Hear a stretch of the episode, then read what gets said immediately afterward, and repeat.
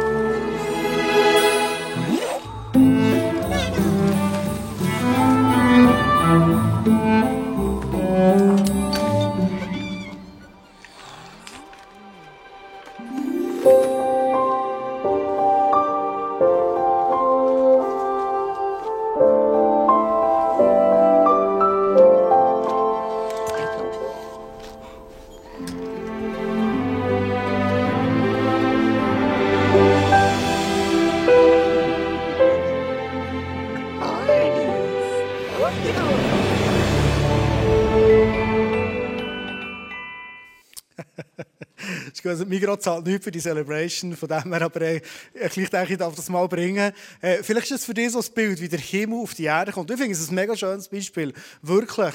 Ich habe gehört, dass jemand aus unserer Church, gell, du Christine, glaube am 25. allein daheim wärst, wo wahrscheinlich der Beat arbeitet, wo bist du hier, und äh, dass du hast Leute eingeladen, Frauen hast eingeladen, die zu dir könnten Weihnachten feiern, die vielleicht allein sind. Ich weiß nicht, ob ich es so öffentlich darf sagen, aber es ist etwas so wie, hä? Hey, noch Platz? Also, wenn du, darf der Mann noch oder nur Frauen? Männer dürfen auch kommen. Wenn du allein wärst, am 25. Gell, am Abend, Christian Scherterleib tut ihre Stube auf, damit niemand allein ist. Das finde ich im Fall mega stark. Danke viel, viel mal. So gelebter Himmel, gelebter Glaube, der hier zu uns reinbricht. Mega stark. Ähm, wir steigen in die Weihnachtsgeschichte rein.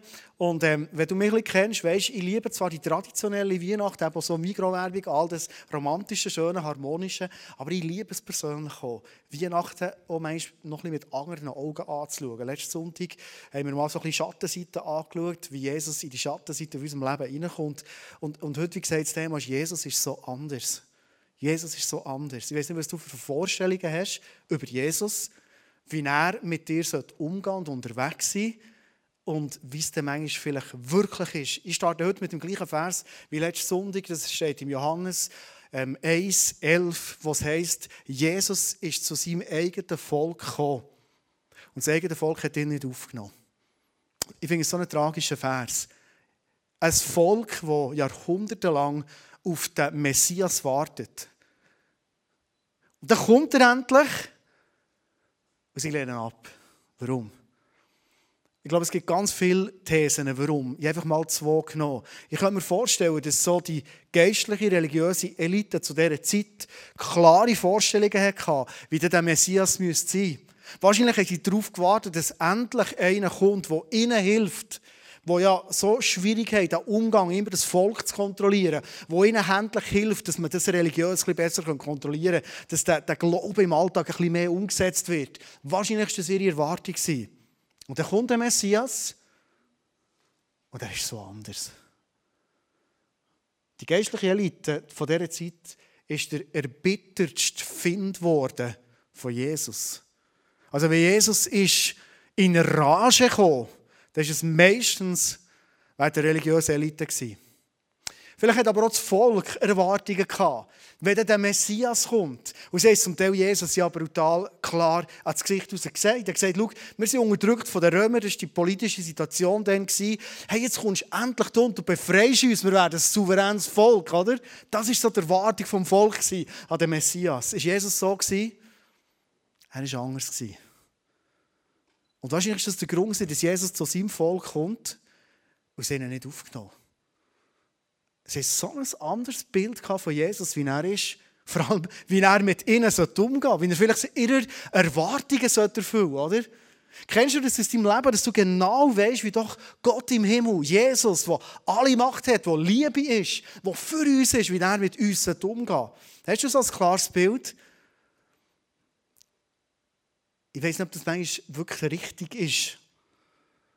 Weil spannend ist, wenn wir nachher schauen, wie der Messias mit diesen Menschen ist umgegangen, als er Weihnachten ist auf die Erde kam. Wenn das wirklich Himmel ist auf die Erde hineingebrochen ist, eigentlich immer in Situationen gewesen, wo Leute nicht eine klare Vorstellung hatten, wie der Jesus mit ihnen jetzt umgehen sollte. Ich habe eine Bibelstelle mitgebracht, aus äh, Johannes 5 ist das, glaube ich, geschrieben. Johannes 5, 6, genau. Und zwar war die Situation die, wo Jesus ähm, einem Teich, Bethesda geheissen, war, wo ganz, ganz viele kranke Leute drumherum waren und immer, wenn sich der Teich bewegt hat, haben sie gewusst, wer der Erste ist im Wasser oder die Erste wird geheilt. So hat man es gesagt. Und, und die Leute haben zum Teil jahrelang gewartet. Und das war ein Mann dort, ähm, der hat immer wieder, weil in das Wasser gar nie geheilt worden, über Jahre. Und dann kommt Jesus. Und ich weiß nicht, wie es dir aber geht, wenn Jesus, wenn er, bevor er ein Wunder macht, so eine Frage stellt wie hier. Jemand, der jahrelang krank ist. Und Jesus fragt ihn, willst du gesund werden? Hä? Also, logisch.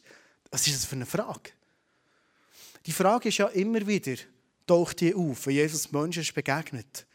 Er hat oft ganz einfach Leute gefragt, einen Blinden, einen Bettler, was, was wünschst du dir? Und für uns ist doch klar, er will gesund, er will wieder sehen, oder? Offenbar war Jesus interessiert an der Vorstellung, die Menschen haben von ihm. Welche Vorstellungen haben wir von ihm? Wie soll Jesus mit uns umgehen? Könnte es vielleicht sogar sein, ich probiere heute Weihnachten und dass, dass der Jahresfokus routet, wo die vier Leute so eindrücklich haben, zusammengefasst, dass ihr im Leben am Abgehen ist oder abgegangen ist, irgendwo zusammenzubringen.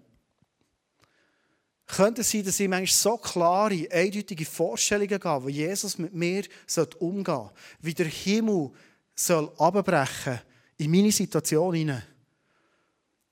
Dass wir vielleicht dem Wirken von Jesus, was er wirklich machen will, aufs Mal völlig im Weg stehen. Vielleicht kennst du die Aussage, ähm, die der Paulus geschrieben hat, ganz eine bekannte Aussage, die wir sehr oft brauchen, in Situationen, wo Menschen vielleicht in Schwierigkeiten sind. Und es kann sein, dass du heute hier sitzt und du hast Schwierigkeiten in deinem Leben. Vielleicht sind die unmittelbarer grösser, vielleicht bist du mit einer Riesenlast hergekommen, vielleicht sagst du aber auch, ja, also grundsätzlich läuft mein Leben recht gut. Vieles ist mega schön, äh, aber es gibt schon ich glaube, so ein paar Sachen kennen wir alle zusammen. Und da gibt es eine Aussage im Römer 8, Vers 28, wo der Paulus weltberühmt Folgendes schreibt. Er sagt nämlich, und wir wissen, dass für die, die Gott lieben und nach seinem Willen zu ihm gehören, alles zum Guten führt. Wir kennen das, dass es heißt über dein Leben, in dieser Schwierigkeit, wo du vielleicht steckst, oder dieser Schwierigkeit, wo du vielleicht in die Augen schaust, sagt Jesus, das Potenzial ist, ich werde alles zum Besten führen. Jetzt habe ich in diesem Vers noch etwas unterstrichen, was ich glaube, was ganz, ganz entscheidend ist. Jesus verspricht nämlich in dieser Aussage nicht, oder Paulus sagt nicht einfach, das ist so pauschal, das ist immer so, sondern hier steht, für Menschen, die Gott lieben, über denen steht das. Also für mich sind das Menschen, die sagen, Jesus, ich wünsche mir inständig von ganzem Herzen, dass du mit deinem Himmel reinbrichst in mein Leben. Es sind aber auch Menschen, wenn vielleicht nicht das passiert, was sie sich wünschen, oder noch nicht passiert, das, was sie beten, sagen, ich glaube, dass du, Vater im Himmel, gut bist Und du bist gut. Und du bleibst gut. Und selbst dann, wenn sich etwas nicht entwickelt, ich mir vorstellen, dass du gut bist. Menschen, die ihr Herz entschieden tunen zu Gott im Himmel sagen, ich liebe dich von ganzem Herzen, ich vertraue dir von ganzem Herzen. Ich werde nicht aufhören, dich anzubeten und ich will nicht anfangen, dich anzuzweifeln. Ich weiß nicht, wie du das erlebst, wenn du in so Situationen drin bist, vielleicht jetzt oder auch kennst aus deinem Leben. Das ist in den Momenten, wo es wirklich hart auf hart geht, nicht einfach. Die Momente, wo Fragen auf, aufkommen, wo sie sagen, aber Gott, wenn ich doch einen Freund habe und ich sehe, der ist in Not, der, regiere ich doch immer gerade, ich helfe dem immer. Ich probiere immer die Not zu lindern. Und ich spüre nichts von dir. Du machst nichts. Du kannst doch in dir, in deinem Wort steht, du, du hast alle Macht im Himmel und auf Erden. Warum tust du nichts? Glauben wir in diesem Moment, Gott ist gut und trotzdem, dass wir wie Kinder dürfen zu ihm kommen und sagen, bitte greif du Jesus ein. Vielleicht sogar klare Vorstellungen haben, eine Offenheit dürfen und sagen, Vater im Himmel, du bist gut. Und ich bin gespannt, wie du auf diese Situation jetzt reagierst. Ich bin überzeugt, das ist wahre Liebe. Das Verhalten, die Antwort, die Gott uns gibt, nicht abhängig zu machen, ob ich ihn von ganzem Herzen liebe. Ich glaube, es gibt so viele Leute, die Gott die Liebe kündet weil er nicht reagiert hat. Oder noch nicht reagiert hat, wie sie es denkt haben. Ich glaube, es hat Menschen, ich glaube, es hat auch heute Abend Menschen da, wo Gott die Liebe gekündigt haben, die ihn auf die Anklagebank haben gesetzt und gesagt Gott, ich verstehe dich nicht mehr. Und in dem Moment eigentlich das Versprechen, werde dich immer lieben, sich von dem abgewendet haben. Und das Versprechen, wie nicht mehr über ihrem Leben steht, dass Gott alles wird zum Besten werden. Ich glaube, dass Gott oft viel mehr daran interessiert ist, uns zu verändern, als die Situation, in der wir drin sind. Ich sage es nochmal. Ich glaube, dass Gott viel mehr interessiert ist, uns zu verändern, weil er ein riesiges Potenzial sieht in uns, als die Situation, in der wir drin sind. Ich werde einladen, für einen kurzen Moment das auszuhalten. Wir kommen noch zu einer Lösung näher. Heute ist äh, noch nicht ganz Weihnachten, aber die letzte Celebration vor Weihnachten würde ich gerne ein Geschenk mitgeben von Migros. und zwar äh, werden die Weltkammer jetzt vorbeikommen und äh, euch so ein Ferrero Rocher geben. Und warte doch schnell heute einen Moment, du darfst es nirgends essen oder darfst es so heimnehmen und verschenken, wenn es nicht in deinen Ernährungsplan reinpasst, kein Problem. Ich hoffe, dass du kennst, Ferrero Rocher, so, genau so sehen sie aus. Goldig, ähm, weihnachtlich. Darum so ein kleines Schästchen für uns als ISF tun an dir, dass du heute da bist. Und ich glaube, automatisch, wenn wir so Ferrero Rocher bekommen, schauen wir doch mal das Goldige an, oder? Das ist ja das Schöne an dem. Und wissen, wie fein, vielleicht spürst du zwischen den Zähnen, wie das schmeckt, wie das ist. Äh, Schock ist doch fast immer gut, oder? So im Maß. Ferrero Rocher, das Gold. Wir werden es dir heute schenken, als eine kleine Geste oder als Erinnerung an Weihnachten 2021, wo wir glauben, dass Gott in erster Linie interessiert ist, dass Gold und noch mehr Gold und noch mehr Gold darf aus deinem Leben herausschauen. Ich glaube, dass es der tiefe Herzenswunsch ist von Jesus, dass alles, was er an Potenzial in dich hineingelegt dass es darf rauskommen. Eins zu eins, das Gold. Wenn du das Ferrero Rocher jetzt hast bekommen, dann lade ich dich schnell ein, das mal umzukehren und den Boden anzuschauen. Der Boden ist ja nicht so goldig, sondern so braun, oder? Oh, es kräschelt schön da innen. Das ist wie Weihnachten. So, gut. Ich hoffe, nicht schon alle im Auftrag, können dann essen. Einfach einen Moment. Ich lasse dich noch eins den Boden anzuschauen. Weil ich glaube, dass das Ferrero Rocher symbolhaft steht, wie oft Gott an Weihnachten mit seinem Himmel reinbricht in unser Leben. Oft sehen wir nicht einfach mal gerade das Gold, sondern oft sehen wir den braunen Boden. Ist es nicht so? Die Schwierigkeit, du drin bist, das, was du nicht verstehst, der Schmerz, den du aushalten musst, die Lösung, die noch nicht da ist, eine Beziehung, die auseinanderbrechen ist und die Entwicklung ist alles andere als positiv. Fragen, die du hast, vielleicht sogar an Gott, sie wird immer noch nicht beantwortet. Und du schaust das Ferrero Rocher an und denkst, Jesus, ist das wirklich Weihnachten? Ist das wirklich Weihnachten? Ist es wirklich Himmel, der in mein Leben hineinbricht? Ich habe mir das so anders vorgestellt. Was hast du für Vorstellungen, wie der Himmel hineinbricht in dein Leben? Was ist deine Vorstellung? Ich habe vor zweieinhalb Jahren in meinem Leben klare Vorstellungen was jetzt kommt. Und was jetzt als nächste Entwicklungsschritte kommen. Und was jetzt ansteht. Ich habe mich darauf gefreut, ich habe mich parat gemacht, ich habe mich mit Freunden umgeben, wo wir zusammen unterwegs sind, in das Abenteuer reingehen. Und ich habe das Ferrero Rocher, das Gold gesehen und ich habe es aufgetan, dachte, das kann ich da reinbeissen. Und ich freue mich. Und ähm, ist alles anders gekommen. Der Himmel ist in diesem Moment in mein Leben hineingebrochen. So anders, so braun, so meine Tochter hat gesagt, nicht mehr so wüst reden. So, es hat ausgesehen wie Es hat geschmeckt wie wie das Ferrero Rocher von Hunger. Weihnachten war weit weg. Ich will nicht die Geschichte erzählen, das ist nicht das Thema. Du kennst sie wahrscheinlich, wenn du mich schon länger kennst. Aber der Punkt ist für mich ganz ein anderer. Ich war herausgefordert in dieser Zeit, in den letzten Monaten und Jahren, die Liebe zu Jesus nicht zu verlieren zu glauben, dass das, was so braun ist, zu Gold wird führen in meinem Leben. Und schlussendlich kann ich nur für mein Leben verantwortlich sein. Ich habe vielleicht noch ein Einfluss, ein paar Leute in meinem Umfeld, wie Jesus so zwölf Jünger hatte, aber ich kann nicht für die ganze Menschheit oder schon nur für eine Kirche da sein, es geht gar nicht. Aber meine Herausforderung war, in dem Moment, in Filmen, die ich so nicht verstanden habe, in Filmen, wo ich so mein letztes Hemd gegeben habe, wo ich alles hineingegeben probiert, demütig zu sein, mit zu entschuldigen und Vergebung zu bitten, all das. Und schlussendlich ist es wirklich, dass das Braune ist immer brauner und immer grösser geworden, anstatt das Gold ist wo. Vor drei Wochen hatte ich ein Mitarbeitergespräch.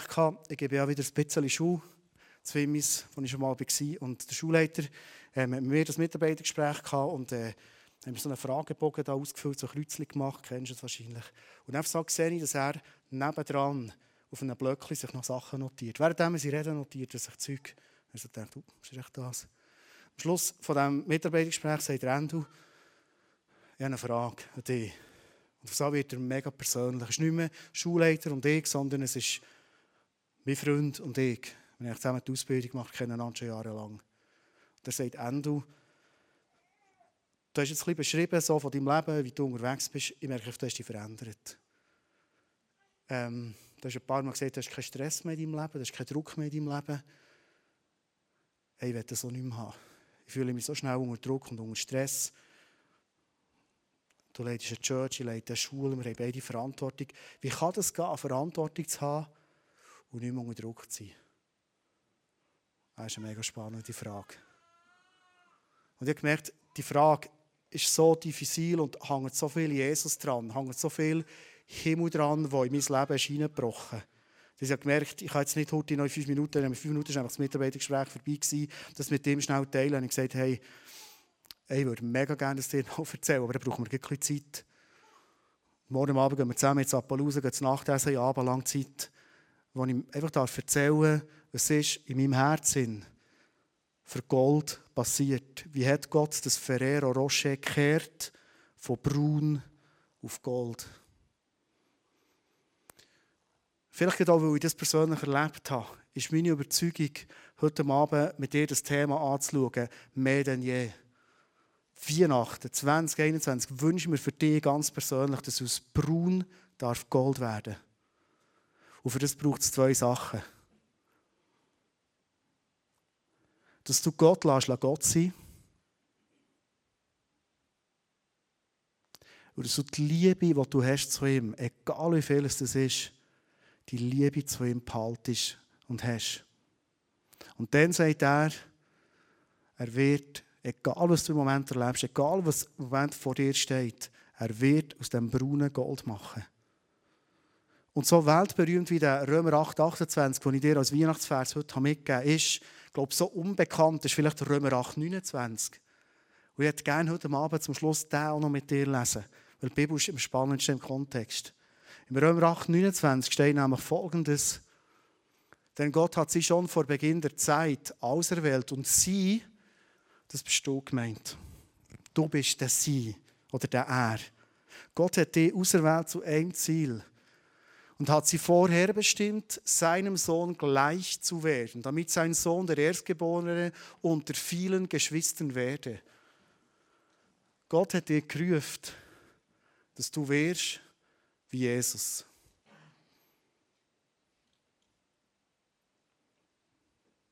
Gesundheit. Gott hat dich gerufen, dass du wirst wie Jesus. Er hat uns nicht nur gerufen, etwas ähnlicher zu werden. Das tun wir meistens so übersetzen. Ja, jegliche Übersetzung angeschaut für Römer 8, 29, bin auch Urtext schauen. Und das ist nur eine Übersetzung, die übrigens heißt, wir sollen Jesus ähnlicher werden. Aber ich glaube, dass es nicht die volle Wahrheit ist.